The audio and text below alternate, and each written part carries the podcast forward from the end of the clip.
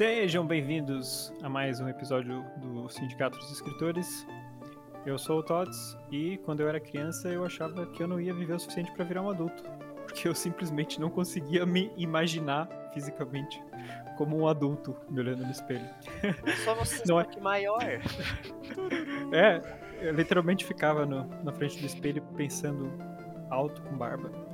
Não funciona, essa pessoa não existe. E Quero. para falar sobre coisas da infância, hoje eu tenho aqui comigo o Otávio. Olá. A maior criança entre, entre os daqui, Vamos graças a a Deus. criança mais alta entre os aqui e é a mais nova. O mais criança. né? A mais criança, é isso aí. E, não menos criança, João. Na verdade, menos criança, literalmente. Deixa eu criança, ver. menos Na minha criança. infância, eu lembro que uma coisa que eu queria muito na minha infância era. é, Eu, eu tinha a missão de ir pro Japão pra, pra fazer jogos e tal. Eu Era muito nintendista. Hum, Olha. É, Era uma ambição que eu tinha. E isso foi morrendo ao longo dos anos. Eu acho que isso se extinguiu definitivamente no primeiro ano de faculdade. Quando teve uma palestra, eu não lembro bem dos detalhes, mas era uma palestra de alguém que tava tipo, falando ah, de, de oportunidades lá pra fora no Japão e tal. Eu simplesmente não tive interesse nenhum de ver a palestra e pensei, porra, acho que não quero mais ir pra Nintendo, não. Olha. Acho que não quero mais ir pra Nintendo. É, é uma, é uma baita de uma decisão. Mas eu também tinha, quando eu era criança, ah, eu queria fazer um jogo de bet, sabe bet? Taco. Sim. Gente jogava taco na rua, que pra quem não conhece é tipo, tipo beisebol, né? Só que você jogava no meio da rua com dois litrão e você tinha que ficar batendo os tacos no meio, né? Cada vez que você dava uma rebatida, enquanto a pessoa ia buscar a bolinha, você batia o taco no... corria de um lado pro outro batendo o taco. E eu pensava, pô, por que, que não existe nenhum videogame de taco? De bet, né? E daí eu pensei, quando eu for adulto eu vou fazer um, um jogo de bet. E eu imaginava ele com aqueles gráficos bem Super Nintendo, assim, tipo, aquele, tipo Street Fighter 2, assim. E agora que você E- faz jogos, quantos jogos de bet você já fez? Nenhum! Pois é, eu já, já me perguntaram isso também quando eu Pois. contei essa, essa história. Tipo, por que, que você não faz agora? Pois. Pois, pois. por que será? Agora eu vejo que não é algo tão emocionante, talvez, quanto eu pensava. Já não ia ser um jogo muito bom. É, é. Tudo depende da Mas. Faz execução. um story-driven bets game. Olha, É, pois, é, esse, esse cara era, era a saída pra ficar interessante. Mas sim, estamos falando de, de crianças porque o desafio era escrever uma história para crianças ah, com menos de seis anos. E Bem específico essa faixa etária. Era, pra ser, porque senão eu ia. Se fosse um pouco mais, mais velho, já não, não dá tanta diferença. E os pontos bônus que nós tínhamos era ah, um, um ou mais dos seguintes. Não use uma. Não use palavras que comecem com a letra P. Use imagens barra desenhos. Ou ah, a história tem um ser sobrenatural. Eu me pergunto qual foi o ponto bônus de cada um, né? Só, né? Principalmente do host desse, desse episódio. Principalmente Qual, será? Qual será? Para surpresa de ninguém. Ah, eu só tenho uma pergunta. é, Hum, Por que palavras com P são. Porque, ou foi algo aleatório? Foi uma letra aleatória ali que você pegou? foi aleatório. Ah, tá. Olha, eu já vou dar uma, um mini spoiler aqui. Eu achei razoavelmente difícil isso de palavras com P, Oh, porque é, foi o que eu escolhi pra minha, ah, no fim das contas. E ah, quando você vai dar a razão das coisas, você não pode usar ah, por quê, pois e tal, porque tudo começa com P, cara. É um inferno. É, eu, eu não- podia usar a palavra pai, não podia usar um monte de coisa, assim. E eu falei, caralho, vou, vou ter, tive que reescrever várias frases ali. Mas por isso que eu, que, que eu acho interessante esse tipo de ponto bônus, porque te força a buscar um vocabulário diferente e a escrever as coisas de uma forma que você não escreveria normalmente, né? Aí é que tá. Mas você, você tem já- que buscar o vocabulário só que escrevendo pra crianças. exatamente. E, e eu acho Mas- que se vocês olharem algumas frases minhas, se vocês analisarem, vocês vão ver, ah, é- ele, ele escreveu isso aqui assim porque ele não podia usar o com P. Pra mim fica muito claro algumas coisas ali. Eu só tenho a dizer que isso aqui se chama desafio. Se você quer Desafio. mamata, vai falar com o senhor presidente da república. Um Ele dos que é especialista dele. nisso. É, não é só. Não, não só ele, né? Longe de, de ser. Sim. Mas o. Justo. Isso que, que o João falou é engraçado, né? Você im- impõe a limitação da letra P numa história que ela por, por natureza, já tem a limitação do linguajar, né? Você não pode usar um, Uhum. um linguajar rebuscado pra, É. pra contar uma história pra crianças. Esse ponto bônus me lembrou um pouco o desafio que era não usar palavras negativas barra não. É, Que foi, foi algum tempo atrás já. Eu Uhum. não lembro nem se chegou a ser um episódio, mas, mas teve que esse foi. desafio. Que eu acho que você colocou uma história sobre votação. Se eu não me engano. Hum. Será que foi? Acho que sim. Fica Ah, aí a, a pesquisa a pra pesquisa. antologia.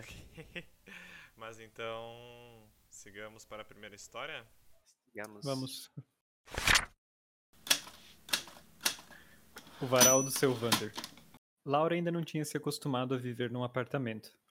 Sentia saudades do quintal e da cerca alta de madeira que rodeava sua antiga casa. Mas de uma coisa Laura gostava na casa nova: a vista da sua janela.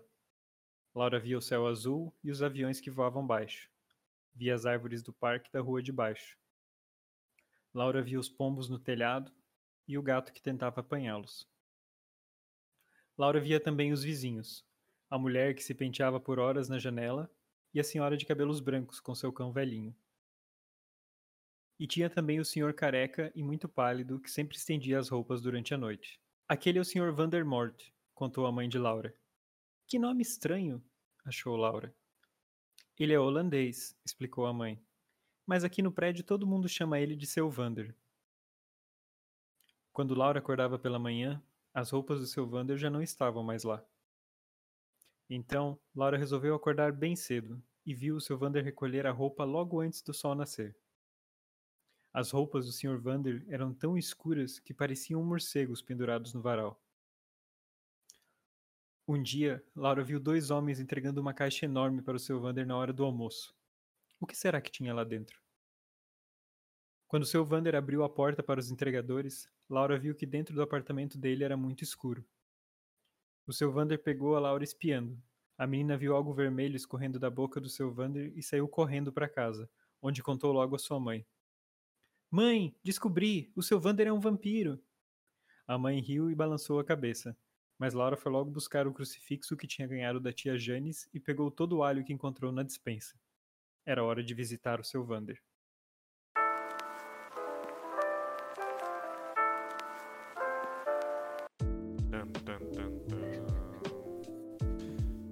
Assim Ah, pra- pra quem a não- Van Helsing.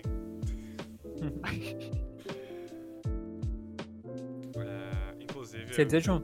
falar. Não, eu ia fazer um comentário, mas com, através da magia da edição, os, os ouvintes, quem pelo menos assistir no YouTube, né, vai ver os, as ilustrações da É, eu acho que eu vou deixar um disclaimer no começo desse episódio pra recomendar que ele seja assistido, de fato. É, você podem ver no YouTube, mas, mas se não, as ilustrações também ficam no blog. Então é bom é, acompanhar pel- pelo blog, mesmo que esteja ouvindo ah, o podcast no, no celular.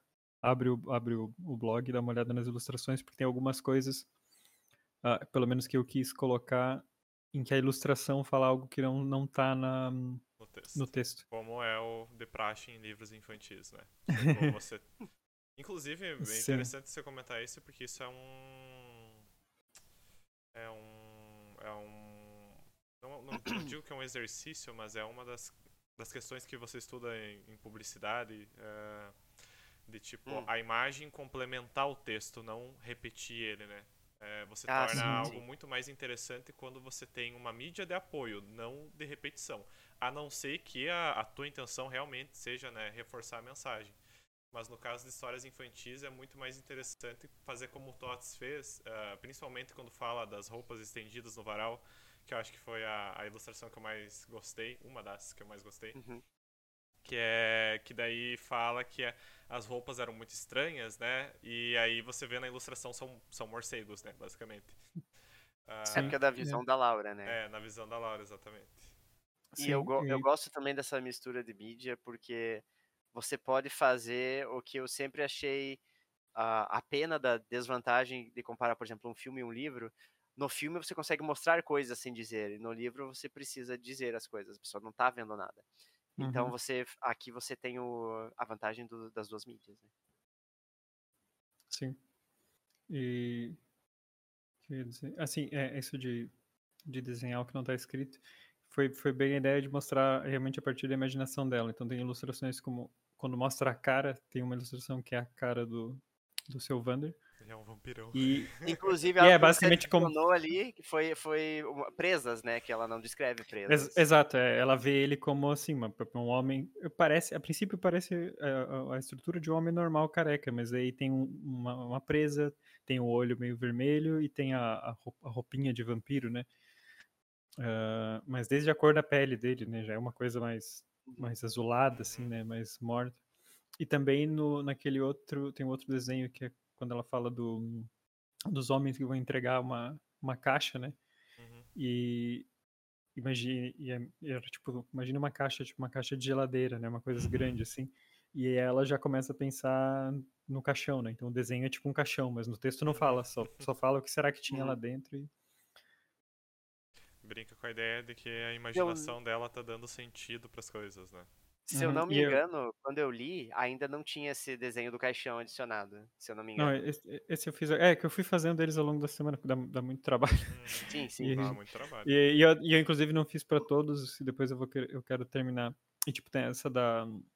Nessa parte que ela fala de algo vermelho escorrendo da boca dele, também a minha ideia era, tipo, ele tava almoçando, né? Então, tipo, escorreu o ketchup. ketchup ou algo assim. E, Tá, mas então a tua ideia é que tudo isso seja imaginação, por assim dizer. é, sim. Ok. Tu- A partir do ponto. Do, só da, dessa. Desse, dessa particularidade que ele só estende a roupa durante a noite. Né? é, Isso... Pode também ser aquele caso de. ah, como, é que, como é que se diz?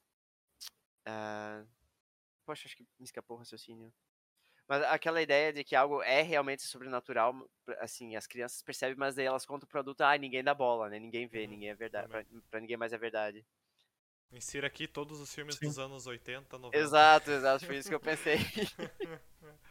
Cara, então, ah, essa história, ela me lembra da, da- me lembra da minha infância quando eu li alguns livros que normalmente eram séries de livros infantis, né, dentro de alguma temática. Ah, e uma em particular era sobre histórias de, de terror, por assim dizer, né, de que tinha lobisomem, fantasma. Eu, eu gostaria mesmo de lembrar o o nome dessa série de livro, porque eu lembro que as ilustrações eram bem minimalistas, saca? Tipo, era sempre um fundo branco e uma, um, um- um desenho representando a história no centro, né? Uhum. Não era nessa pegada que também tem outros tipos de livros infantis que é tipo, ah, tudo coloridinho, tô, tudo bem, bem desenhado, né? Aí eu lembro que tinha, tipo, acho que era. é, eu não lembro se era Quem Tem Medo de Fantasma ou História de Fantasma, que era meio que nessa pegada que se, só, a, só a garotinha via o fantasma, né?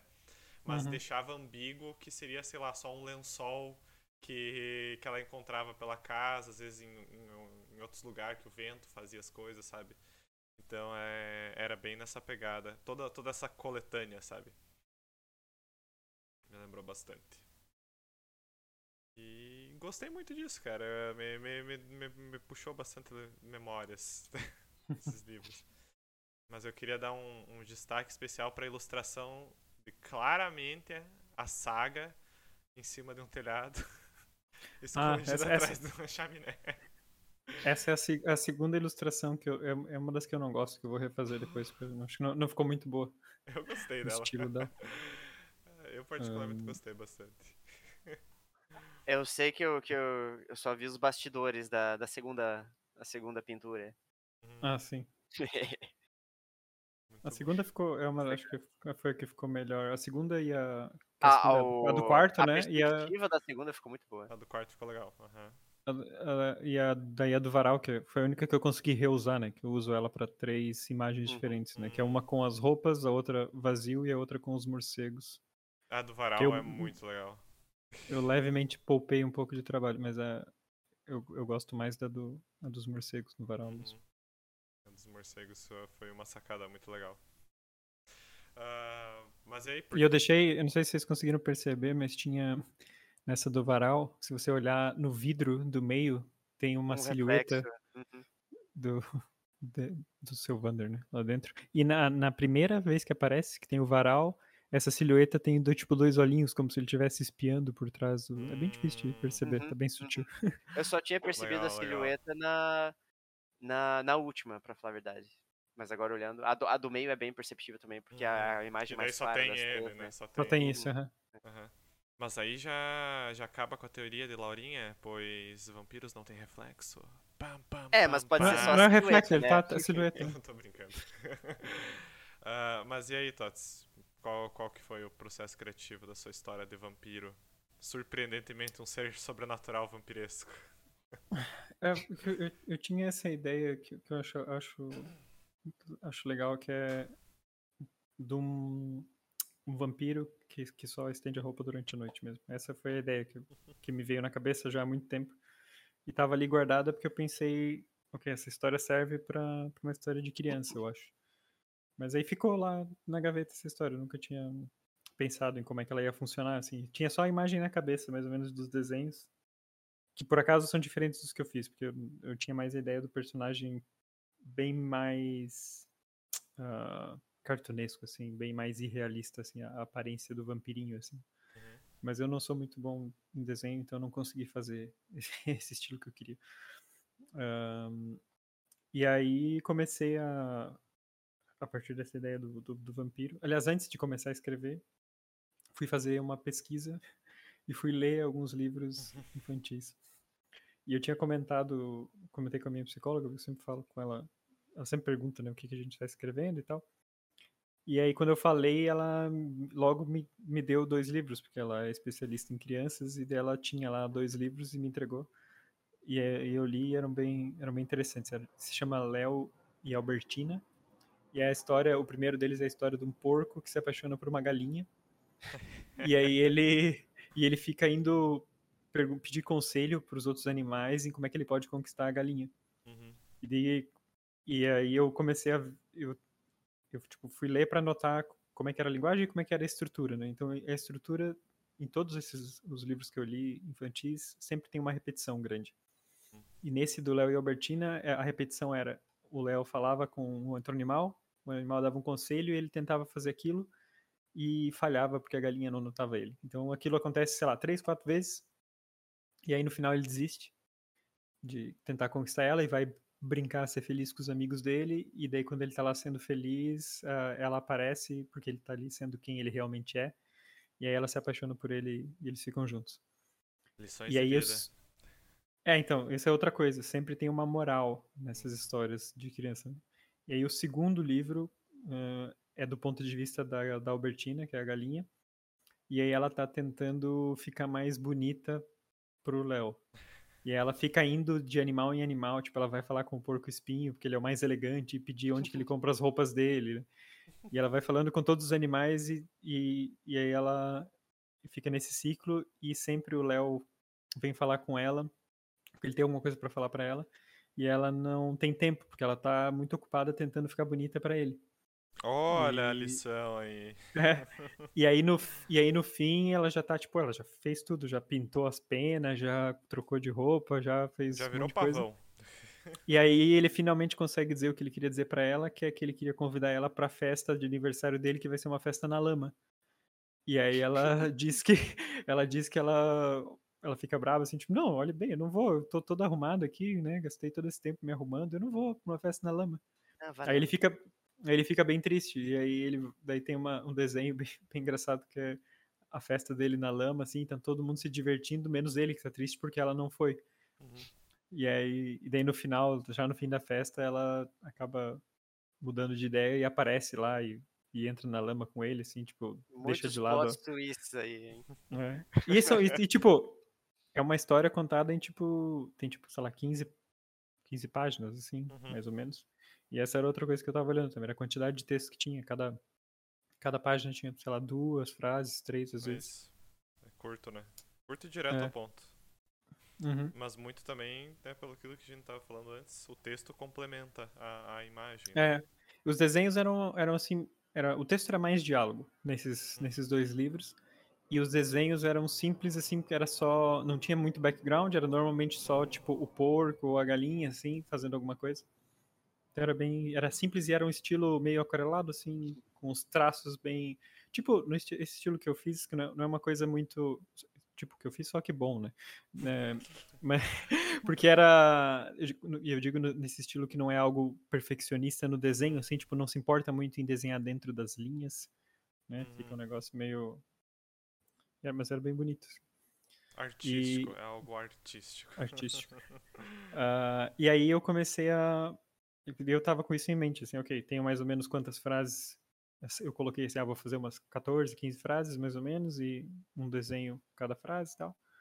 Aí comecei a escrever e comecei a pensar nessa história da, de uma menina que tinha acabado de se mudar e tal, e, e o que ficar descrevendo o que ela vê da janela, porque eu tava pensando como é que é essa relação dela com o vampiro, né, para ver o vampiro. Então Uhum. coloquei ela e, e também quis colocar um pouco um tema ah, é tipo uma criança que acabou de se mudar, então ela tá passando por um momento difícil ou traumático até na, na vida dela. E até não coloquei nada disso na história, mas pode talvez ser Entendido, inferido né? que ela tenha tido um trauma recente, como uma morte na família ou algo assim, e por isso que ela tá tendo essa esse tipo de pensamento, né? Essa, o vampi, vampiro, né? O ser é muito associado com isso. Eu senti mais Uhum. que foi da mudança mesmo, sabe? Da, da saudade Sim, sim, da casa. Uhum. A É, é mais Mudança a do mudança quê? A mudança, né? Que ela, ela agora mora num, num apartamento, ela fala, é a primeira frase, Ah, né? Que tá. ela sente saudades, né? Da, do, do cercado, do gramado. E, e tem também muito disso em história infantil, né? Da, da questão, a questão da mudança, né? É, no período da infância é muito difícil, vamos dizer, de associar mudanças, de, de se adaptar. Ao longo da vida Uhum. a gente vai se acostumando mais ou não às mudanças. E aí nessas histórias infantis tem muito disso, tipo a, a criança ir para uma nova casa e, e ter um vizinho estranho. ah, tentar imaginar, né? passei, sim, eu passei muito por isso quando eu era criança, essas mudanças de cidade, de estado e de casa várias vezes. Uhum. É, uma, uma pergunta, qu- quantos anos vocês acham que tem a Laura? Ahn, Seis ou ah, sete. é, eu chutaria da.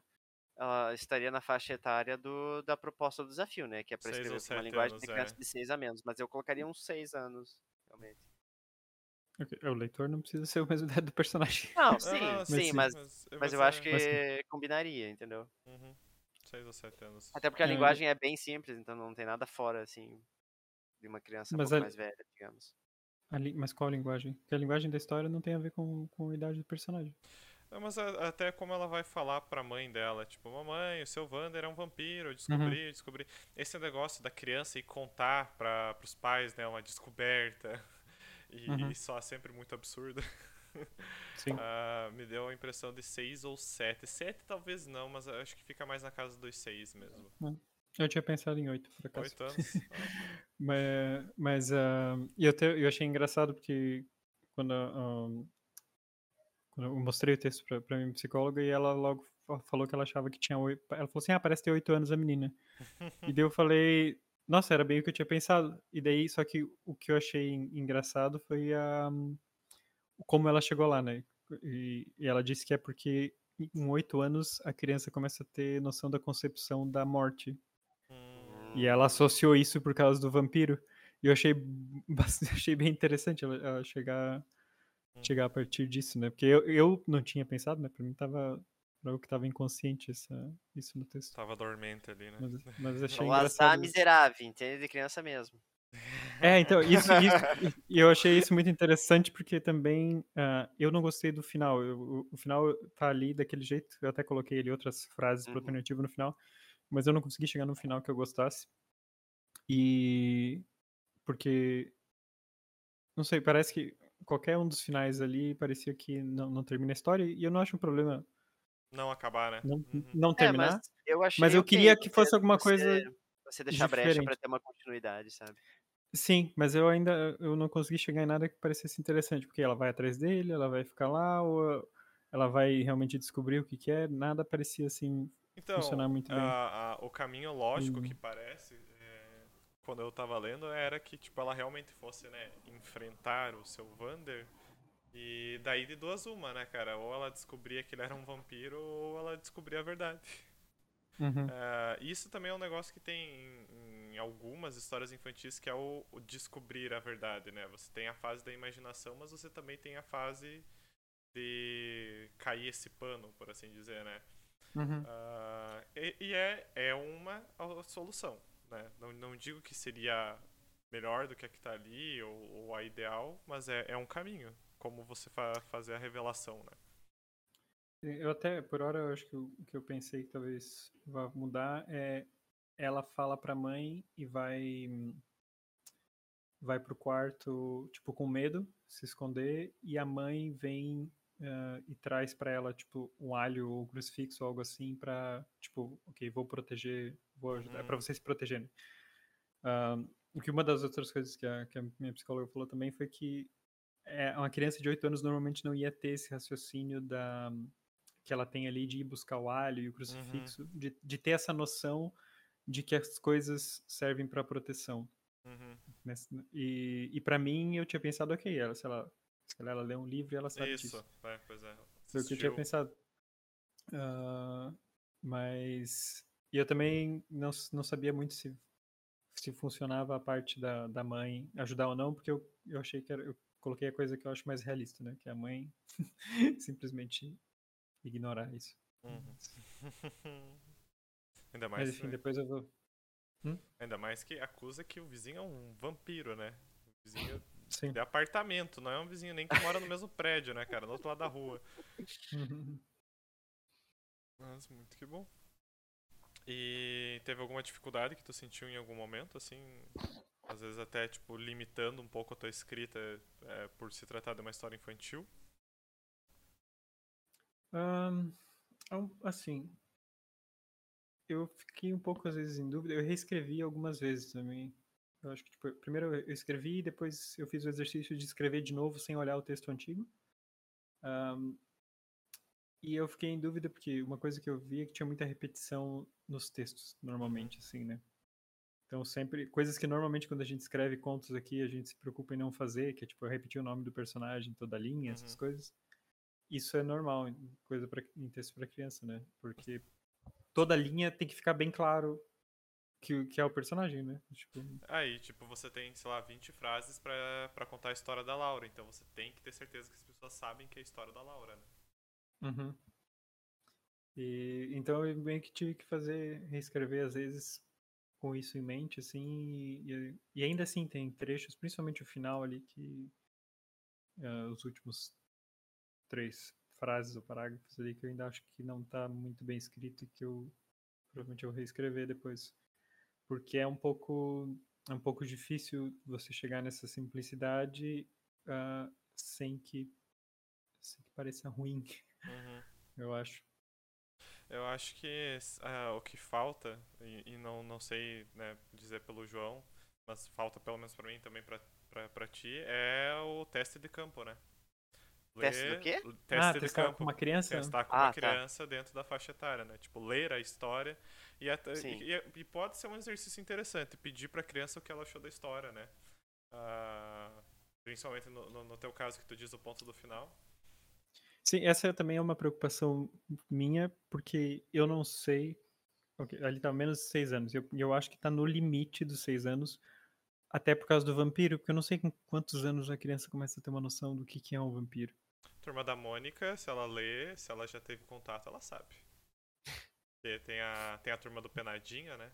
Eu, pelo menos, assim, bicho, é, é, principalmente porque é coisa de terror, monstro, assim, te dá medo, mas te dá curiosidade, né? Uhum. Então, não sei, pode, pode ser que funcione. Hum. Vale, vale o teste. Sim. Eu, eu mas... particularmente, vou testar com meu sobrinho a minha depois. A cobaia!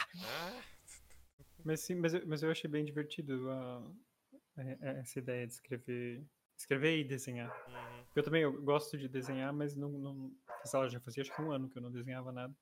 Acho que é, desde o último desafio que a gente desenhou, inclusive. mas É, eu lembro que teve um outro que você desenhava verdade. também, é verdade. É verdade, é Tinha verdade. que fazer uma ilustração sobre a história, eu acho. Mas era É, eu, eu fiz uma espada, eu uma acho. espada que falava, né? Alguma coisa assim. É. Foi o Otávio que fez aquela pintura cheia de cores lá e tal, que era baseada acho que num conto, num livro, alguma coisa assim. Não, acho que Não, aquela não, era um aquela era uma ilustração da desafio. minha amiga. É, sim. Ah, isso aí, isso aí. Ah, a história era baseada numa ilustração. Tinha esse É. desafio. Daí eu peguei Isso. o desenho de uma amiga, de uma montanha no Chile, se eu não me engano. Uhum. Uhum. E é isso aí. E tu, João, fez de uma ilustração tua. Eu não lembro do que, que eu fiz essa, falando bem a verdade. Também não. Eu lembro da minha também. É isso aí, cara. Ilustrações. Sempre que o TOTS envolve ilustração, a gente pega pra, pra, pra desenhar. Uma vez por ano. Vamos esperar. É. Chegou a data Chegou. especial, né, do episódio. Só que artístico. dessa vez, em vez de ser um desenho, foi. Pô, eu, eu, já- eu logo vi que não ia dar tempo, assim, porque não. Uhum. Pensei, ah, vou aproveitar o feriado, que era, era na sexta passada, aqui era, aqui era feriado. E aí chegou no fim do dia, eu. Bom, primeiro que eu gastei um tempo escrevendo e reescrevendo, mas chegou no final do dia eu tinha feito dois desenhos. Eu tinha feito a cerca e o apartamento só, Uhum. o quarto dela. E alguns leves rascunhos, assim, só pra ter uma ideia dos outros desenhos. Uhum. Não vai, não vai rolar. Eu já, eu já falo sobre isso da minha experiência. Mas- Ah, e outra coisa que eu ia perguntar só era do o seu ali para quem tá ouvindo no podcast, né? É, o seu Vander. Isso é uma coisa muito comum, né, ah, na língua falada, né? Falar, ah, o seu, seu João, o seu não sei o quê. E aí eu fui, que é basicamente uma uma redução do senhor, né? Senhor, senhor, seu, né? Ah, e eu fui ver e supostamente se escreve S-E-O. Eu ia perguntar sobre isso, Hum. realmente. Então, mas, mas depois que eu coloquei, me parece meio estranho, mas supostamente assim escreve, mas eu não sei se fica. Eu não sei o que vocês acham, se pro seu, pro seu livro infantil fica estranho Eu usar seu assim, cara. seria melhor senhor? Eu acho que não, porque eu lembro que uma vez eu li um, um livro que era tipo é, A Lenda do Lobisomem ou é, O Conto do Co Coisa Ruim. Coisa Ruim. Tipo, era tudo junto. e aí, e, tipo, é uma palavra que não existe, né? Óbvio, né? Ah, e aí, tipo, pra um livro infantil, eu acho que isso funciona, saca? Você não precisa Uhum. seguir literalmente. Você não pode escrever. Se você vai escrever errado, tem que ser de propósito, né? Tipo, tem que Uhum. ter algum propósito. E nesse caso Sim. do seu Vander, você explica que ele é holandês, né? Ah, mas aí o, o modo brasileiro as pessoas chamam de seu Vander, né? O seu João e tal. Eu acho que, que faz sentido dentro do regionalismo. O que, que tu acha, João? Ah, eu também acho que faz sentido. Eu fiquei mais surpreso com o fato que o Todd falou que é escrito com O, porque Uhum. eu acho que eu já tinha visto em outros livros escrito com U. Ah, o seu Miguel, o seu. Até porque as pessoas, eh, quando falam assim, elas, como se diz, Meu enfatizam Miguel. um pouco, enfatizam um pouco o, o som do U no final, né? Seu, seu Miguel, Mas seu é que nem coisa. é o caso do bicho carpinteiro, essas coisas que a gente fala de um jeito e, e É, é, algo pode totalmente ser coisa que né? de- Pode ser coisa que é por causa do regionalismo, sotaque e tudo mais, né? Mas eu acho que eu nunca tinha visto escrito com Com- ah, com o no final. Tanto que eu até pensei brincando, ah, seu é o nome dele, é o nome dele, né? O seu, Vander. E Vander é a parte do sobrenome, né? Cara, então, esses dias eu fui escrever. É que a gente chama a nossa gata de Piduncha, né? Porque ela. chama não, a gente diz que ela é Piduncha, porque ela. Ah, é- meio-dia em ponto, ela fica parada, ela espera você olhar pra ela pra ela começar a miar pedindo é, sachê, né? E aí eu fui escrever isso, cara, e eu descobri que Piduncha é Pidoncha que se escreve. Nossa. Eu, uau! Peraí, o que que... Piduncha é o quê? Piduncha é que fica. Como que eu posso explicar isso? Fica chorando pra conseguir as coisas, sabe? Tipo, Ah, tá. fica até molando pra conseguir as coisas. É uma pessoa Uhum. piduncha, né? Ah, mas é pidoncha. Tipo, a gramaticamente correto é pidoncha. Daí eu fiquei muito surpreso, cara. Uhum. Então acho que se Sim. aplica ao caso do seu. Acho justo. Justo, uma discussão filosófica aqui ao redor do seu, Wander. Seu, seu. Muito que bem, então. Vamos para histórias felinas. Vamos, Vamos para histórias felinas. O Natal do Gato de Rua. O gato de rua se preparava para mais uma ceia de Natal. O cardápio era o de sempre: restos de comida que deixavam para o pobre animal. E para piorar, este ano sozinho estava.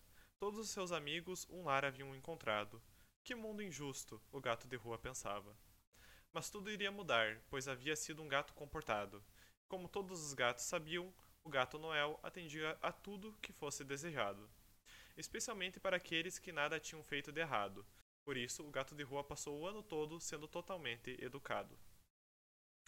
Não brigou com os amigos, não fez xixi onde não devia, um exemplo de felino. Agora era só esperar pelo presente natalino. Era chegada a noite de Natal.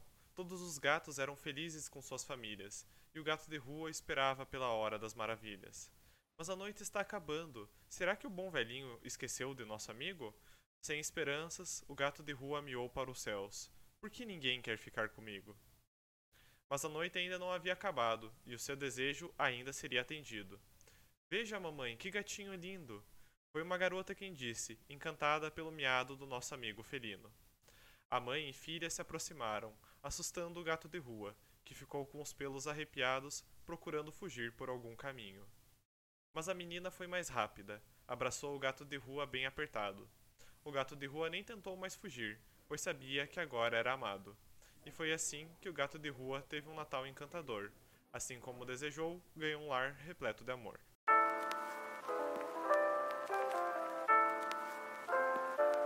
E pontos bônus pelas rimas. Pelas rimas, né? Sim.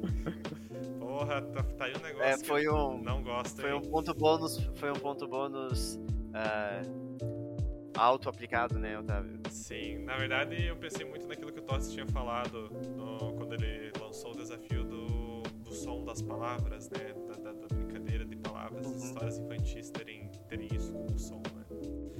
Ah, mas, ah, dito isso, odeio rimas, tá? Odeio fazer rimas. Acho Eu, rimas eu, muito eu legais. lembro dessa reclamação no desafio de poesias De que eu poesias, lancei. de poemas, aliás, poesias. Cara, que dor de cabeça desgraçada.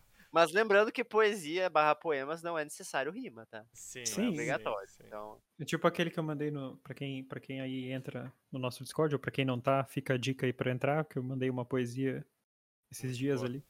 Não, não, não minha, né? Uma poesia do Twitter, mas era uma poesia muito boa, poesia que, não rim- que não rimava. E o Igor É. também, né? Também ele, ele lê poesias no podcast dele que não, Uhum. não são necessariamente rimadas. Então, Uhum. Mas nesse caso, eu quis me dar essa dor de cabeça. sim. Só pra lembrar porque Não, já que eu vou gosto. sofrer, eu vou Já- sofrer com gosto. Com gosto, exatamente. Mas aqui, pra, pra quem tá ouvindo também, já deixo o disclaimer que as ilustrações dessa história não são minhas. É, foi minha namorada que ilustrou. Porque eu escrevi esse texto já tem duas semanas, mais ou menos, e eu estou há duas semanas enrolando pra ilustrar esse texto, porque eu, eu também não sou... e não é que eu, eu acho ilustração um negócio maravilhoso, mas eu não, não sou bom e não gosto particularmente do, do trabalho de Então ilustrar. você basicamente deixou um desafio pronto pra quando matemática se encaixasse. É, É. isso que você tá me falando. então. Essa é a confissão. Não, daí a, minha namorada falou: Ah, se, você quiser, eu ilustro a tua, a tua história e tal, né? Daí pediu pra ler, daí falou que achou bonitinha e ilustrou. Isso aí. Aí Temos uma história. temos uma história do gato de rua. Inclus- Inclusive, muito expressivo o gato de O rua. gato Eu- de rua. A, a ilustração que eu mais gosto é que ele tá pensando no gato Noel. que eu, eu achei, eu achei uma ideia muito boa. O gato sabe que tem um outro gato, que é o gato Noel, que traz os presentes. Sim, eu quis brincar um pouco com isso, né? De, tipo, replicar coisas de, de pessoas, né? No, no, no mundo felino. Que, que também tem isso nas histórias de animais, né? Você Uhum. traduz. Uhum. ah, animais comemoram o Natal, comemoram aniversário, como foi na história que o Tots estava contando antes, né? Então, por que, que eles não teriam um, um ser natalino, né? Papai Noel. Não é bem a mesma coisa, mas eu gosto muito dos trocadilhos que eles fazem em Zootopia com, com nomes de animais barra com referência de marcas ou nomes de famosos e tal. É, é muito legal quem não assistiu ainda. Ainda não. Ainda não. Tá na lista. Eu recomendo. É, é bem, é bem legalzinho. Uhum. Mas é isso, essa foi, foi minha história infantil. E por acaso é, tem um, um, um quê de verdade no sentido como vocês adotaram algum dos gatos de vocês nessa história? Não necessariamente, a gente adotou nossos gatos de, de ONGs, mas eu, eu pensei muito nessa ideia da adoção, né, pra Uhum. escrever essa história, essa, essa ideia do, do animal de rua e, criar esse cenário em que teria um, um animal sozinho porque todos os outros foram adotados. Uhum. Aí, é muito perspicaz, a Letícia foi lá e fez um gato preto mesmo, né? Que, que é Uhum. Sim. o que também acontece comumente, né? Tanto em ONGs quanto na rua, o gato que sobra é o gato preto, né? Ah, sa- eu sabia que, na na verdade, eu, eu vi um dia que o gato que mais sobra é o Frajola, porque, como tem essa história do gato Também. preto sobrar, muita gente acaba pegando o preto porque acha que ele é o que o Que que vai nunca ficar é- sobrando, né? é adotado. Assim, daí os Frajolinha ficam mais. Sim. Mas eu, eu vejo que ainda tem muito, muito problema com o gato preto, tipo, maus tratos mesmo, né, cara? Tipo, na rua, Uhum. quando é um gato de rua, as pessoas maltratam, porque, ah, dá azar. Tem gente que acredita nisso mesmo. Tem, tem gente que fala isso também em- com cuidar com gato preto. Cuidar se você tem um gato preto, né? Chegando, sei lá, Halloween ou sexta-feira 13 ou alguma coisa assim, porque tem gente muito supersticiosa também por aí, né? Sim, Inclusive, ontem- o meu gatinho que eu tinha era, era preto. Era um persa preto. os gatos Hum. seguem o calendário da cultura americana, né, pra, pra dar azar, né? Com toda certeza desse mundo. Eu, in- inclusive, não é, não é de gato preto, mas a, uma amiga tava contando que tinha uma mulher perto da casa, perto de onde a mãe dela trabalha, que a gata dela teve dois filhotes e ela não queria os filhotes e, tipo, jogou da janela os filhotes. E eu não sei, eu não sei que andar que era, mas eh, os filhotes conseguiam voltar sempre. Tipo, a mãe saía, os filhotes encontravam a mãe, daí eles, eles voltavam. Os filhotes se escalavam de volta e voltavam pra dentro de casa. E ela todo dia jogava eles da janela. Caralho. E aí, e aí a, a mãe dessa, dessa amiga foi lá e pegou os, os gatinhos e, e levou pra casa. Caralho, maluco. Espero que tenha jogado uma maldição na mulher também. ao- ao mesmo Foi? Foda, né? Desgraçado. Foda, foda. Mas, ah, voltando ali na história, essa história levou uma hora pra ser escrita, basicamente, por causa das rimas. Teve muita frase que eu tive que ficar alterando pra deixar rimado. Isso foi bem, foi bem chato pra mim, mas eu E- trabalhei nesse resultado. Pois, e o chato, quando, quando eu comecei a ler, antes que tava rimado, eu já tava, pô, por que, que o Otávio tá trocando a ordem das coisas, né? Porque sozinho está. Eu já, já me dá uma, um arrepio quando eu começo a ver a coisa. Aí depois eu percebi, ah, tá, tá rimado. Tá. tá, tá perdoado, tá perdoado. É, Porra, ô dor de cabeça desgraçada, vou falar bem sinceramente. Mas eu gostei do resultado no fim das contas, assim, acho que caracterizou uma história infantil até, tipo, até menos do que seis anos, se calhar. Ah, Sim. principalmente porque trata de animal. Eu, eu acho que isso é um, um fator até dentro daquilo que o Tossi tinha falado antes, né? Quando você traz animais pra história, é muito mais fácil infantilizar ela, né? É, Pois, normalmente as histórias, pelo menos essas que eu vi, o personagem é, é um animal ou é um- um animal antropomórfico, algo assim. Uhum. Até, até pra filmes, né? Se tu para pra pensar, tipo, sei lá, Procurando Nemo, né? Ah, é a história de dois peixes, mas é uma história sobre família, sobre confiança, sobre desapego, enfim. Várias, vários temas, mas você usa animais ah, ao invés de você usar pessoas, né? Que seria uma alternativa ah, mais fácil, mas ah, não- deve ter algum estudo sobre isso, né? Tô falando aqui mais por, por, por impressão mesmo. De, de, tipo, a, a criança associar mais fácil quando você faz alegorias do que quando você trata diretamente, né, de pessoas passando Uhum. por aquilo, né? É mais- Talvez seja porque colocar animais em situações assim de, de humanos e tal se- torne algo tudo algo ah, torne a história algo assim mais fabulesco. mais né? fabulesca, né? Então- Uhum, exatamente. É, é- é os, os dois extremos das histórias infantis, né? Histórias de super espiões e crianças com superpoderes e animais fofinhos. É, é os dois extremos. Mas, mas é. Assim, não sei. Vocês têm alguma, alguma pergunta específica aí? Não, não, eu ia perguntar. A, a- pergunta que eu tinha, na verdade, eu, já tinha feito, que é mais de, o, o quão dessa história é meio que auto-inserção.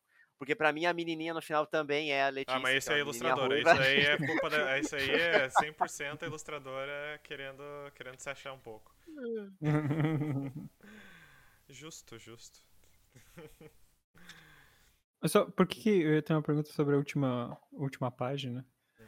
Que, por que, que você usou gato de rua Ele, ele não, ah, ele não tinha nome, né? Não, não. Você não deu o nome dele é o gato. De... Não dei o nome pra É história. o gato de rua. É o tá. gato de rua, sim.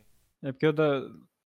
Porque no começo, da primeira vez que eu li, quando tinha gato Noel, eu primeiro pensei em Noel como nome de gato. E depois só que eu me toquei que era o gato Papai, Pai Noel. Noel. É. Muito bom. O gato Noel, inclusive, é o, é o ponto bônus secreto, né? Porque ele é o ser sobrenatural da história. Ele é o ser sobrenatural da história. Tadã! Check, check. Ah, o pior é que, cara, antes de da, da, da- da minha namorada se comprometer a, a ilustrar essa história, ela não ia cumprir nenhum ponto bônus, basicamente. Porque ela não tinha. Ela, ela tinha palavras com P, ela. A, a questão de ser rimado, depois eu fui ver, não era um, um ponto bônus, né? Inclusive, eu tinha até Era só um pensado que ser comentário. rim... vendo a tua história, ser rimado podia ser um ponto Podia bônus, ser um né? ponto Porque bônus, é. dá trabalho. Não tinha imagens ou desenhos, não tinha um ser sobrenatural, exceto o gato Noel agora, né? Que daí seria a Mas- brecha.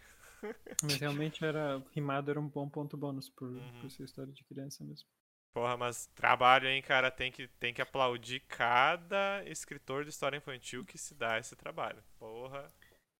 Mas v- vale notar aqui que os pontos bônus do desenho vão ser contabilizados pra Letícia. Pra Letícia, É, exatamente. Não pra você. Exatamente. Ou seja, a Ah, próxima vez que ela participar de um desafio, ela pode fazer 100 pontos bônus. Exatamente.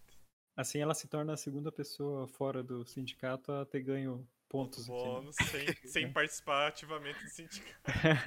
Sem participar ativamente é a primeira. É, é. Mas ah, é isso, cara. Eu, eu- mas é que eu acho que é bem comum também em história infantil uma pessoa escrever e a outra ilustrar, né? Porque Uhum. isso que o Tots colocou como, como uma exigência não, não cabe na vida real de o escritor saber desenhar. Muito raro, inclusive.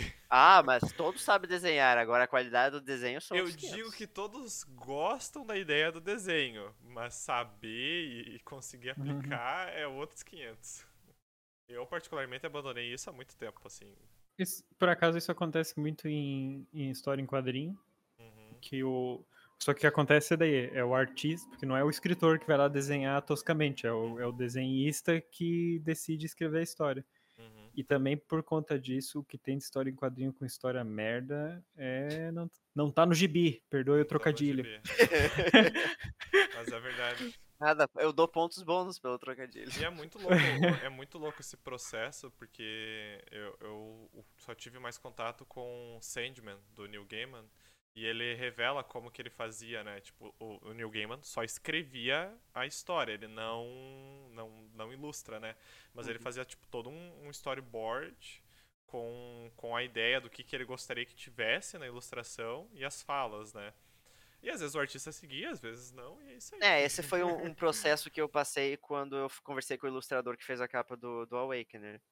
Ah, mas, assim, uma ambição futura que eu tenho, que eu não sei se eu vou conseguir concretizar, é, eu gostaria muito de, nos livros que eu lanço, por exemplo, o Awakener, ter na, na primeira página de cada capítulo uma ilustração sobre né? aquele capítulo, entendeu? Que eu tenha feito, eu gostaria muito. Esse é o, é o sonho do escritor, né, cara? Uma, essa Uhum. história ser ilustrada. Apesar de né, eu ter falado que nem todo escritor desenha bem. Até o, o do Pequeno Príncipe, né? O, ele faz, ele tem, a, tem as versões com a ilustração dele, né? E Uhum. são ilustrações, né? São, são rabiscos, né? tipo, é, é isso aí, né? Uns desenhos bem simples, mas ah, todo escritor tem o sonho de ter a sua história ilustrada, de alguma forma. Pois eu tive esse sonho realizado com o Blackout, Blackout, né? que e pô, eu, eu não nunca esqueço da primeira vez que eu vi o primeiro desenho quando foi feito, É a capa foi uma do sensação jogo, né? incrível, que é a capa do jogo, é. Uhum. Ah, a sensação de tu ver aquilo né, vindo, virando realidade. Uhum. E- É, e- quando, eu, quando eu vi a capa final também fiquei bem, bem satisfeito com o trabalho do ilustrador. É, e é muito louco isso, né? essa- esse trabalho de parceria entre escritor e ilustrador, né? Fugindo aqui um pouco do, do tópico do, do desafio, mas tipo, que, que tem que ter uma, uma sinergia, por assim dizer, né? De tipo, o ilustrador tem que saber representar aquilo que o escritor tem mas ele tem Uhum. autonomia também pra pra dar o seu, o, o seu olhar sobre a história, né? Sim, sim. Eu acho Porque- que vai muito de tanto o escritor saber o que, que ele quer que apareça, Uhum. quanto o ilustrador interpretar o que ele fala, né? Por exemplo, ah, se eu falo assim, ah, eu quero um, uma sala abandonada, suja e tal, daí tá, mas isso é muito vago. Daí o que, que o ilustrador pode fazer? Ah, você coloca lá uma prateleira meio quebrada, uma teia de aranha e tal. Coisas que ficam subentendidas num algum adjetivo que você descreve que você quer, né? Uhum.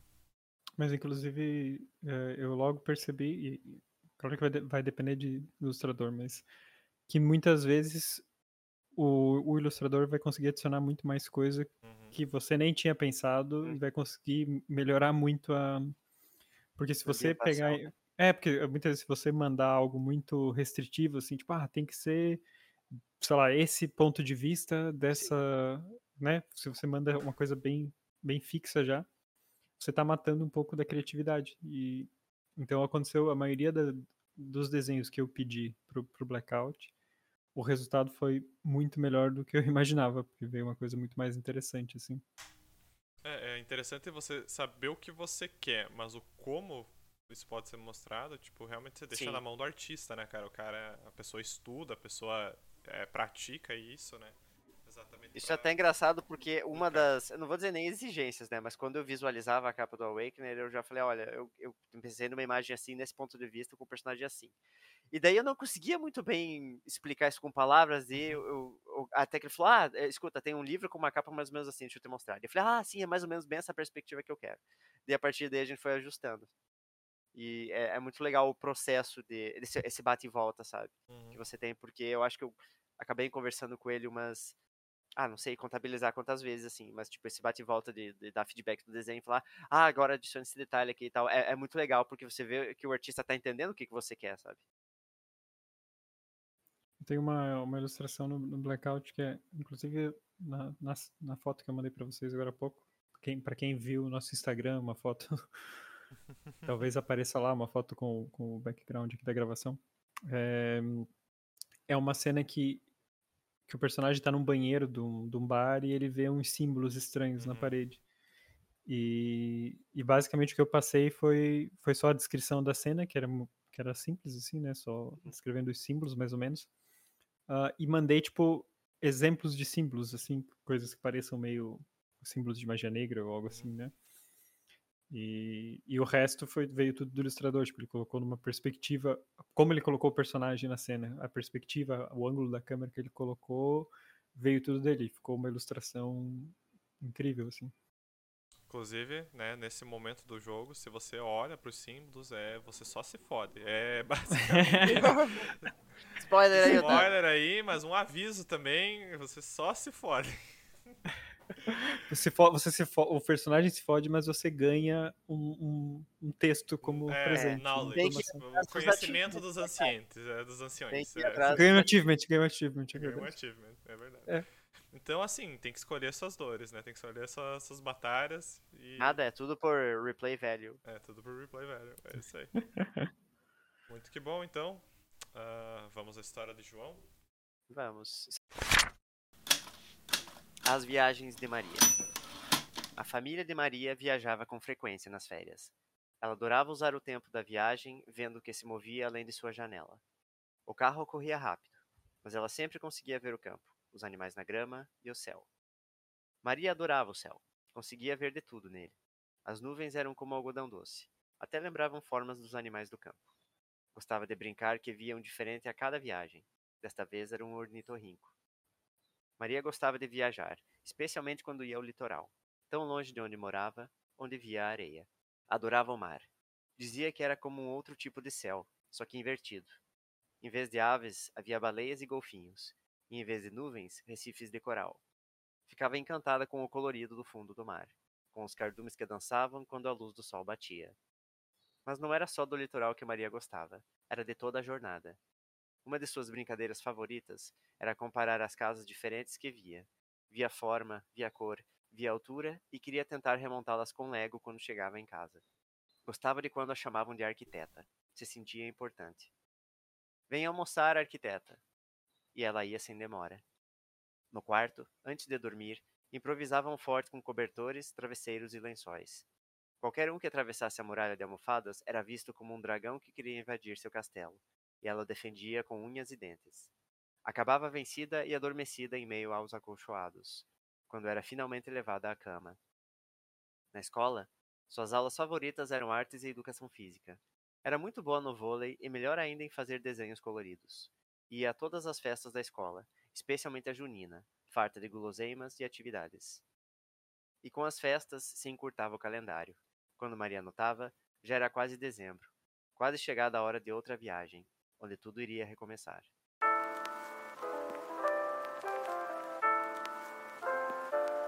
Tem uma, uma pergunta. Pois. Quanto quanto que a Lego te pagou Olha, na verdade, Lego não era, não era a palavra original que eu queria usar, porque quando é, essa parte foi uma Bloquinhos de autoinserção que- montar. Quando eu era criança, tinha uns bloquinhos. é- Era literalmente bloquinho de montar, mas eu não lembro se tinha um nome específico. Não, que era é que tijolinhos, que era, Sim. era pintar umas coisinhas, uns formatos de tijolinho que pareciam umas casinhas mesmo. E Eu, eu adorava brincar com aquilo. Eu passava a tarde inteira brincando com aquilo. E eu não sabia o nome daquilo, eu não lembrei o nome daquilo. Então eu usei Lego do Lego. Paraguai. Lego, do Lego que é uma coisa mais Vinha próxima. naqueles E balde. E... eu, eu não lembro se era balde, mas eu, eu tinha o Lego e eu tinha esse aí. E Uhum. a diferença primordial dos dois é que esse aí não se encaixa, né? Esse aí você tem que montar como se fossem tijolinhos mesmo. E Aham. o Lego tem as partes que se encaixam. Que que eu, ia te, Mas eu adoro. eu ia te sugerir que, pra facilitar as ilustrações, tu montasse cada cena em Lego e tirasse as fotos, sabe? Acho que aí. Ah, não sei, não aí- sei se os meus Legos existem ainda. Ou você tem Legos suficientes pra cada cena. Pior que é uma ideia muito boa. É, mas agora que você tava falando de bloquinho de montar, tu me Hum. lembrou de um que era tipo, cara, é uma é uma cidade, cara, é, tem os Cidade? bloquinhos é de madeira, são bloquinhos de madeira daí, eles não são de encaixe. Mas, Então, tipo, era, a é, é o que eu brincava era de madeira. É, Era de a, madeirinha. a torre do relógio e tal. coisas, Isso, era esse aí mesmo, era esse que eu usava. Isso aí era, Era esse aí que eu gostava. Eu vou, colo- eu vou colocar um. Porque esse, esse brinquedo ainda existe, ainda é vendido. Eu Sim, ainda é, cara. uma Só que não tem. Nossa, eu o- adorava só que, brincar com isso assim, aí, cara. Sinceramente, não tem o, me- um- o mesmo apelo que um Lego, né? Isso é. Ah, eu preferia esse aí do que Só Lego, que era, cara. mu- é- sinceramente. era muito legal, né, cara? É que hoje em dia os brinquedos de criança mudaram muito, né? Ah, não, sim, eu tô falando pra mim, na minha época, Uhum. né? Hoje em dia, o Lego é muito mais colorido, né? Muito mais chamativo e tal. Cara, Até era um porque tem os bonequinhos e etc. Então é mais apelativo mesmo. Bloquinho de madeira cidade. Eu achei aqui. É, isso aí. Nossa, qual que é o nome disso? aqui? 80, 80 reais no Mercado Livre. Não é tão caro assim. Então, ó, na Amazon tem por R$ 33,90. 120 po- peças. Brincando de engenheiro. Olha aí, ó.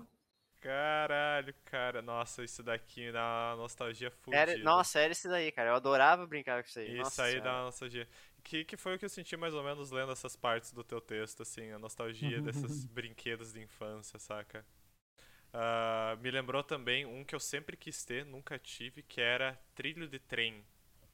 Aqueles Ah, eu Ah, eu, tinha. eu tive um Nossa. trilhinho. Ferro- de trem, ferrorama? eu tive. Fer- Nossa, eu nunca tive, cara. Adorava ver, meu, eu achava E incrível. eu tive, eu tive também Autorama, eu adorava Autorama. Ah, Autorama, o meu primo tinha Autorama, eu achava legal, mas o, o Ferrorama. Ah, aquilo era incrível. Eu, eu lembro, eu ganhei, foi acho que em 92. Tem na caixa do meu Ferrorama, acho que tá escrito ainda. Uhum. Mas eu lembro do dia que eu ganhei, tipo, eu voltando pra casa com Ah, Nintendo a 64! caixa enorme do Ferrorama. Criança Ah, com tá. isso. A caixa acho que era maior que eu naquela. naquela. Mas- 92 eu tinha 5, tinha 5, 6 anos. Caralho. Mas é, em compensação tive muito carrinho de controle remoto. Isso aí foi um negócio que tive bastante. Eu adorava também. Hot Wheels!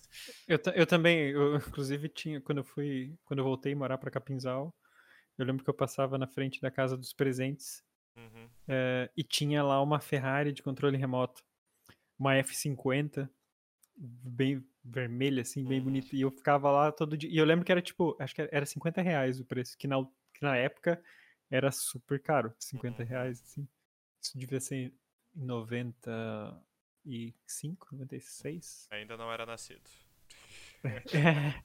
e eu lembro que eu ficava, ficava lá passando na frente da vitrine, namorando aquela Ferrari, e depois e fiquei enchendo o saco dos meus pais até que ganhei, tipo, no, no aniversário. Eu não lembro de algo Ih. que eu ficava namorando em vitrine, assim. eu Nossa, revista, bicho, isso aí tipo- era. Não, não tô Nossa. dizendo que não teve algo que eu não fiz isso, eu tô dizendo que eu não lembro de algo específico Sim, de vitrine, assim. Nossa, eu, eu vivia de namorar Eu muito, coisas. nossa, eu senhora. também. Vivia e ficava bolando. Só que o problema é que daí, se tu vai crescendo e daí finalmente compra os negócios, tu usa uma vez e fica lá. Então, a tal da Ferrari, a tal da Ferrari eu usei poucas vezes, por quê? Porque precisava uma bateria pro controle e mais oito pilhas que dentro da Ferrari. E aquilo acabava a pilha em uma hora de brincadeira, e daí era caro pra caralho. Né? Não, vou comprar mais pilha. Aí eu ficava fazendo aquelas treta de ferver a pilha, meter a pilha no congelador, tinha várias oh. treta pra, pra pilha revivar. Várias mandingas. É. Hum. Mas. Então, partindo dessa discussão, nós temos uma certeza: essa história traz retalhos da infância de João? Ah, alguns retalhos sim. Algumas, alguns retalhos são inteiramente fictícios, mas alguns são auto-inseridos, sim. É que fictício a parte do arquiteto. Você não, você não queria ser arquiteto. Não, eu nunca tive a ambição de ser arquiteto, mas a parte de brincar com os bloquinhos é bem verdadeira. Mas qual é, qual é a idade que tem a, a menina? Porque a princípio eu tava achando que ela era bem criança por causa da parte do forte ali e tal. Então eu tava imaginando, tipo, literalmente seis anos. Só que aí depois fala da educação física e vôlei e já me pareceu mais velha. Eu pensei nela, não tendo uma idade exata, mas entre uns 7 e 9 anos. 7 e 9. Hum. Mas essa parada do forte é um negócio que eu, particularmente, não fazia muito, mas o meu irmão Então, fazia eu, eu pra um cheguei a fazer, eu cheguei a fazer, mas nunca, também, como você, nunca foi muito, assim, É. nunca foi algo que me interessou demais, mas alguma, às vezes que eu, que eu, que eu fiz, eu gostei, eu me diverti bastante. Quando, quando fala de não- memória, pode falar, Tati. Eu ia dizer que eu não, eu não fazia forte em si, eu fazia, tipo, uma espécie de cabana, assim. Uhum. Que eu pegava, eu pegava, tipo, metia as cobertas, fazia, tipo, uma pilha de cobertas, e daí usava elas pra colocar o lençol, assim. Sim, fazer o telhado. E eu ficava, e fazia essa cabana, e eu ficava lendo dentro dessas cabanas, assim. A man cave primordial. É. Mesmo que... Eu fazia um culto dos bichinhos de pelúcia, cara. O que que é Um culto? um culto? Não, calma. Ah, Colocando assim, né? Ah, mas o que eu fazia basicamente? Basicamente, assim, é, meu irmão é, é três anos mais novo do que eu, né?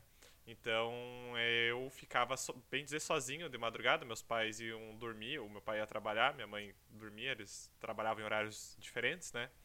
Mas eu gostava de assistir muito TV. Qualquer coisa. Cara, assim, não, não, não podia entender absolutamente nada, mas eu gostava de assistir filme que passava na SBT de madrugada bastante. Uhum. Então o que eu fazia pra não ficar sozinho? Eu pegava todos os bichos de pelúcia da casa, trazia no sofá e eles me faziam companhia, cara. E era isso aí. Ficava ali um culto, né, pra assim dizer, Justo. assistindo filme de madrugada no SBT. e é isso aí, cara. O culto, creepy. Chega, chega, Oculto chega os teus pais em de- casa, tudo escuro, um monte de bicho ali. Com uma faca, né? no- No final de cada culto era uma espuma nova que sujava o chão da sala. né? Nossa senhora. Ah, mas e a parada de viagem, João? Então, é, quando eu era bem mais novo, uma coisa anual das férias era basicamente ir pra Floripa. Não, não era sempre Floripa, mas geralmente era Floripa. E eu gostava. Na, era a época que eu gostava de praia, basicamente. Que isso morreu conforme fiquei mais velho, porque hoje em dia não vejo graça nenhuma em praia.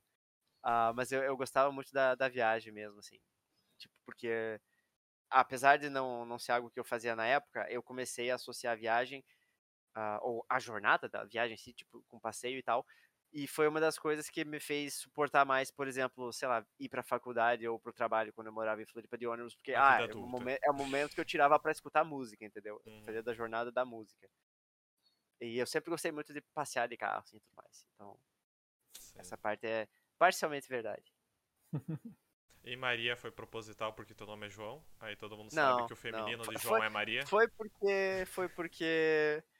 eh, eu não queria ne- nenhum nome muito. Ah, não, não vou ficar inventando nome aqui. Eu peguei um nome, um nome bem comum, um nome bem simples. Ah, Deixa eu te falar. Eu- Tem um amigo não. meu que quando criou o Twitter dele, ele se chama João. E quando ele criou o Twitter dele, ele colocou o arroba dele como Eu Não Sou Maria. E é isso aí. De tão impregnado que a ideia de João e Maria tá na. na Nossa. Na, na vida das pessoas. É. Ah, e tu teve alguma dificuldade escrevendo esse texto, João? Hum, na verdade, sim. Porque inicialmente, a proposta inicial dele. A, a proposta não, a ideia inicial dele era fazer ele rimado. Uhum. Eu tive a Hum. ideia de fazer ele rimado, mas nossa, não, não tava dando certo. Até porque eu tava Jura? fazendo. É. Mas você tava, tentando, você estava tentando fazer rimado e sem a letra P? Ou Exato. só... As duas Porra, coisas. aí é puxado. Aí eu fiquei. Porra. Aí não deu certo. Eu, eu, tipo, sei lá, fiz quatro estrofes e falei, não, não tá dando certo. Vamos tirar a parte da rima. Eu acho que se eu não tivesse tirado a parte da rima, eu teria gastado fácil mais umas duas horas aí no texto. Sim. Ah, foi, fácil, foi muito difícil. Fácil, fácil. E daí, depois que eu cortei a parte da rima, eu falei, ah, fluiu bem mais fácil o texto. Engraçado, né? A vida flui mais fácil sem rima, né? Eu acho interessante essa, é, é, essa observação. Quero Ah, ver é. como você fa- falar rimado no seu dia a dia. Mas, mas como eu falei, até, eu não, não sei se vai ficar no, na gravação do episódio, mas eu até comentei que, ah, é, lendo o texto, vocês provavelmente conseguem identificar algum ponto que eu poderia ter usado outra palavra, só que não usei por causa da restrição do P, né? Hum. Então, Ah, deixa eu ver algum aqui. Algum- al- aí Eu não usei, eu não usei, por exemplo, a palavra praia, que eu poderia muito bem ter Você usou usado. fala do litoral. mar, É, isso também é, é um negócio que eu fiquei meio encucado. Litoral pra uma história pra uma criança de 6 anos talvez seja um- uma palavra fora da curva. E daí, pra ilustrar um pouco mais, eu, eu, eu apelei pra falar da areia, falar Aham, do mar. Eu não, pu- não pude falar peixe, tive que falar cardumes, cara. Não pude usar peixe. Ah, aves, golfinho. Por que, que eu não falei passarinho? Por que eu não falei pássaro? Por causa dessa bosta. Mas Massa, você vê, seu massa. vocabulário, É. seu vocabulário está amplo. Isso, é- isso é Ah. uma prova. Nada demais. Eu acho que as palavras que daria pra melhorar aí pra uma criança seria talvez cardume. Se bem que criança já, já tá aprendendo ah, os coletivos. E, E tá tal, lendo né? pra Mas- aprender, né, bicho? Pois é, e ler também pra expandir o vocabulário. Nesse aspecto, algo que te auxiliaria seria a ilustração, né? Reforçando Ah, com a certeza, palavra, com né? certeza. Com certeza. Porque daí a pessoa, a pessoa, a criança, que também é uma pessoa, né? A Criança, é uma criança, pessoa, mas não pode falar pessoa, porque é. A criança vai lá ler sobre, ah, cardume, esse- e daí no desenho tem um monte de peixinho. Tá, mas por que, que tá falando cardume? Por que, que não tá de peixinhos aqui? Né? Então, Gloob, gloob. Gloob, gloob. Mas é a- a- educativo, né, cara? Tem que ser Pens- educativo. pensando numa ilustração que eu educativo. gostaria, é a parte dos, ah, dos recifes de coral, que é uma coisa do fundo do mar assim, que eu sempre achei muito bonita e tal. E por isso que eu acho que talvez tenha gostado tanto de Procurando Nemo, Uhum, que é uma das minhas animações da Pixar favoritas. Sim. E nossa, é, é muito bonito Procurando Nemo, cara. É, o- é tudo Uhum. muito bonito, assim, a animação. Na época que a Pixar ainda lançava um filme bom. Não querendo dizer nada. Mas deixa eu ver, tirando a parte da rima, ah, eu não. Eu, eu fiz um, um mini brainstorm pra chegar na, na temática que eu queria. Teve até uma anterior que eu tinha gostado, mas eu acabei não anotando e, tipo, passou um dia e não lembrei o que, que era. Uhum. Como, como é, é de praxe, né? Acontecer. E daí, ah, vamos, vamos pro brainstorm de novo, né? De volta pro rascunho. E daí, ah, vamos ler o texto deles ver se me inspira em alguma coisa. Daí, quando eu li o do Otávio, eu pensei, ah, vamos tentar fazer um texto rimado. Só que daí eu não me liguei que, o Otávio não, não, tinha, não, tinha, não tinha usado o ponto bônus da letra P. Eu falei, ah, vamos ver o que que dá, né? No, no, começo já ficou bem difícil, cara, porque tem muita palavra com P que é boa pra você usar. Uhum. É, é uma aí- letra, é uma letra boa. E o Tots basicamente jogou um, um dardo, né, pra, pra saber o que que ia a letra que seria Uhum. é, excluída e aí tá. Mas podia ter sido pior, podia ter sido fazer um texto sem usar a letra P. Daí é bem mais difícil. Não, é impossível. Aí eu digo que desista, né? Ah, eu não digo impossível, mas nossa, é muito mais trabalhoso. Com Uhum. certeza é Uhum. muito mais trabalhoso. Porque daí eu, eu dei um, um Ctrl F, né, pra ver se tinha alguma coisa que começava com P. E teve uma hora, teve uma hora que eu tinha usado uma palavra com P que eu não. Eu usei a palavra porta uma hora. E por isso que eu até troquei depois de janela. Acho que foi. Não sei se foi a, a parte do carro e tal. Caralho. Mas, mas né. É, é, é os pequenos descuidos, né, cara? Muito bom. Muito bom. Agora eu fiquei, fiquei até arrependido de não ter usado essa, esse ponto bônus também. Mas- Não, não, do, do P. É. Mas olha, você para pra pensar, João, o único desafio que teve algo, a- além do- dos poemas, que devia ser rimado como ponto bônus, ninguém usou esse ponto bônus. Qual que que era o- de fantasia. Que Eu era usei. as falas rimadas. Ah, sim. Ah, Eu não, usei é as assim, falas foi rimadas. inclusive o desafio que eu propus. usou as falas rimadas? Eu, Mas eu, eu não usei. falei, eu não falei que tinha que ser rimado, eu falei que tinha que ter algum, Alguma alguma, regra forma na peculiar fala. que eles, é, que, é que verdade, eles Uhum. falassem. verdade. Coloquei sugestão rimas, Tu por usou? exemplo. Eu lembrava que a gente tinha comentado que ninguém usou. Eu usei, eu usei, era tipo as. Eu fiz cada três diálogos, eles eram sempre rimavam. Três Ah. rimavam, três rimavam. né? Hum. Foi o inferno. Mas aí é Foi o, dos, o dos, o das histórias NFT, né? Uhum. Foi. Histórias NFT, É. narrativas Fantásticas tolkienianas. Nossa senhora, a gente também força umas coisas às vezes, né? Olha, tem uma boa temática pro próximo desafio: acrônimos inusitados. É, Falando, falando em próximo desafio, quem quer que. Sou É. Otávio. Posso, posso partir tan, pro próximo desafio já? Pode, pode. Então, muito bom. Eu não escrevi ele ali, ainda ali, né? Mas eu vou ler pra vocês. Deixa eu pegar aqui. Próximo desafio. Escreva uma história, apague a primeira metade e deixe que seus colegas teorizem sobre a parte faltante. Oh, gostei dessa. Pontos bônus. A trama envolve um crime sem solução. Pelo menos um detalhe da trama fica sem resposta sem sua primeira parte. A história tem um sentido diferente apenas pela metade. Ou a história retém o mesmo sentido sem a sua primeira parte. Aqui eu tenho que levar uma pergunta, professor, então. Diga. Qu- Quando nós estivermos discutindo, de- depois de nós discutirmos os textos de cada um nesse desafio, Uhum. ah, nós, vamos, nós temos que revelar o que, que foi a parte omitida? Sim, sim. Revelamos a ok. parte omitida e deixamos disponível para ler depois, mas porque eu não acho que vai ter graça ler a primeira parte e fazer o debate depois disso. Uhum. Mas daí durante o debate você pode contar o que você, né, o que tinha na primeira parte e Uhum. deixar disponível para leitura posto, Uhum. Justo. É isso aí. Justo. Esse é o, o desafio da próxima. Esse desafio foi inspirado ah, por, por duas situações. Ah, uma que eu, eu tava assistindo algum filme e a, a minha namorada, tipo, tava no ambiente, mas não, não estava assistindo o filme.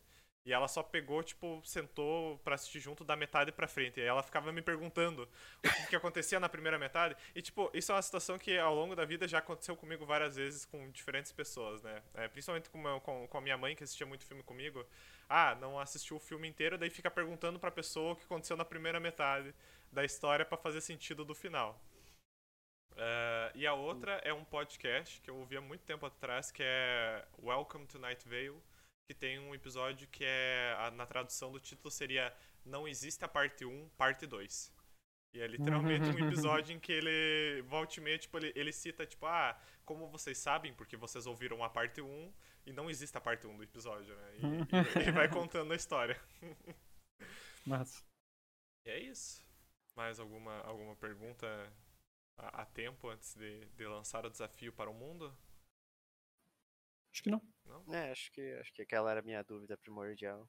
Então, Tots, para onde os ouvintes podem comentar, mandar suas histórias, mandar meias histórias, talvez? Meias histórias. Podem enviar para o sindicato dos escritores arroba gmail.com. Ahn, podem também, se quiserem, entrar no nosso Discord. Tem o link aí no, no post. Podem também co- compartilhar ali no Discord as suas histórias. Ahn, se quiserem também seguir a gente no Instagram para ver fotos como hoje foi postada, uma foto ao vivo no início da gravação. E também participar de enquetes. Às vezes a gente faz enquete lá para ver quais são os contos ou os livros que a gente vai ler pro, pro Clube do Conto e Clube do Livro. Ahn, e então é Instagram, arroba Sindicato dos Escritores, Twitter também. E o nosso blog, sindicatosdosescritores.wordpress.com. E mas é muito importante agora, principalmente para esse episódio, o YouTube, para quem quiser quem quiser nos ver aqui Ao Ah, vivo e a cores. sim, ao vivo e não, a né? cores. Mas- É, ainda, ainda não. Ao Ainda vivo não. ainda não. Ah, sim, no YouTube, Sindicato dos Escritores, e subscrevam lá para a gente poder um dia ver a câmera do João e. O quê? Não se usa subscrevam? É, é, é, é, inscreva-se, mas é, é, ficou, ficou engraçada a mistura. Ah, é porque aqui. É Vou fazer uma assinatura. É, subscribe em inglês. né? Assinem o nosso Patreon aí, pessoal. Eu tenho a impressão que aqui em Portugal, no português de Portugal, aparece subscrevam. Subscrevam. Mas eu tenho que ter essa impressão. Depois eu vou confirmar, agora fiquei na dúvida.